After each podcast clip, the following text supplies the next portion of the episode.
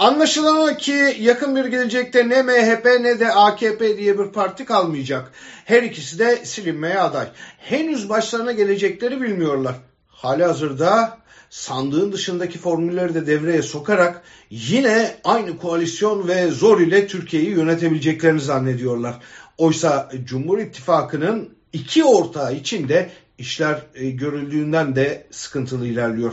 Artık e, sağı solu kırıp dökerek mafya eskileriyle mesaj vererek bir düzen kurup bunu sürdürebilecekleri noktayı çoktan geçtiler.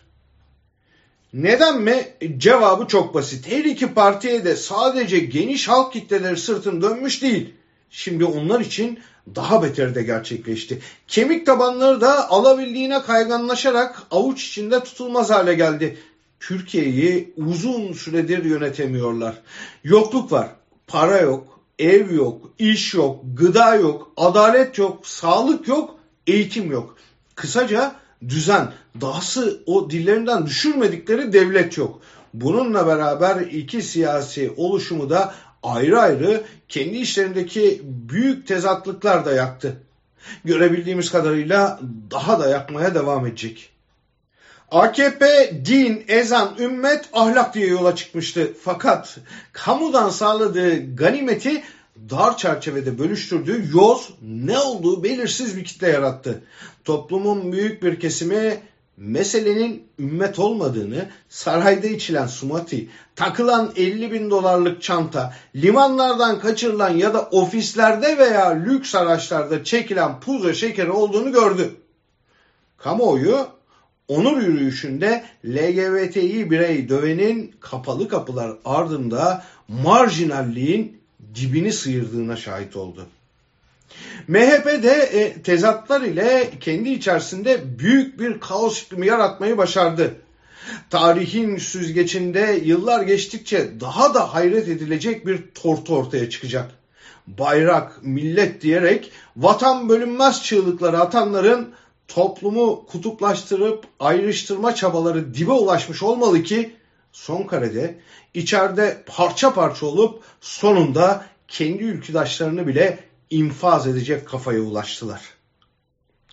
Ümmet pazarlamacısı AKP'de de, millet çarçıcısı MHP'de de güç ve mal paylaşımı kavgası var. Aralarındaki evlilik de iyi gitmiyor. Böyle giderse AKP'nin mahalle kavgasıyla biten ilişkilerinden birine daha tanıklık edeceğiz. Ama daha acıklı bir durum daha var. Her iki taraf da İçişleri Bakanı Süleyman Soylu'nun vekaletine talip olmayacak. Yersiz yurtsuz bir üvey evladın dramını izleyeceğiz. Ne AKP ve MHP ne de Erdoğan ve Bahçeli işlerin nasıl düğüm olduğunu çözemedi hala. Bir tüyoyla anlamalarını sağlayalım. Mütedeyinlerin beddua okuduğu bir Erdoğan ve milliyetçilerin yaka silktiği bir Bahçeli var artık. Vaat edecek bir şeyleri kalmadı.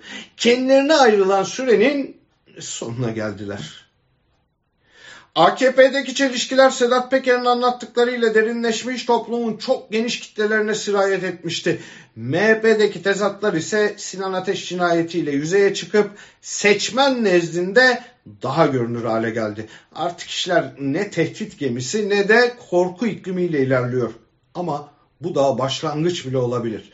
Sinan Ateş dosyasında da kapatılamaz sırlar arşivinde de yeni kirler etrafa saçılmaya devam edecek gibi görünüyor. Sanki bir devrin sonu mu yaklaşıyor ne?